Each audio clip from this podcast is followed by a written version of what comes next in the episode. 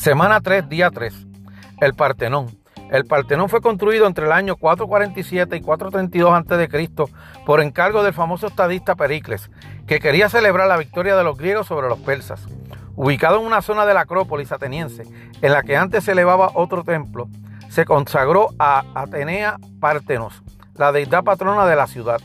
Es uno de los templos griegos mejor conservados en la actualidad. De acuerdo con lo que cuenta Plutarco, fue construido por los arquitectos Ictino y Calícrates. La esfinge de casi 12 metros que hay en su interior fue esculpida por Fidias, que también supervisó las muchas esculturas de la estructura exterior del templo. Los templos de la antigua Grecia eran por lo general de planta rectangular y se podía acceder a ellos por cualquier lado subiendo unos escalones. Muchos, como el Partenón, tenían columnas a lo largo de su perímetro. Cuando construían estos templos, los griegos solían seguir las reglas de uno de los tres órdenes arquitectónicos, dórico, jónico o corintio. Estos se distinguen fácilmente entre sí por sus proporciones y capiteles, la parte superior de las columnas esculpida. Sin embargo, al contrario que la mayoría, el Partenón combinaba elementos de los dos órdenes, dórico y jónico.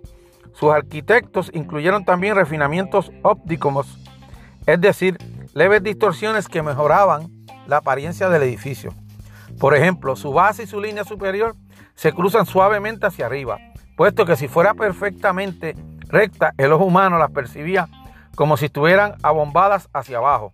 De igual forma, las columnas son más finas en su base, lo que las hace parecer más altas a aquel que las mira desde abajo.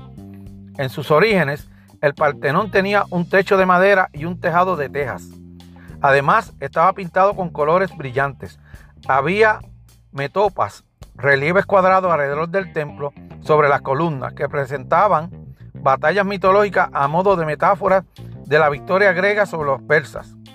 Un friso ininterrumpido ilustraba la festividad anual en honor a Atenea Partenos, justo debajo y detrás de las columnas de los cuatro muros del edificio.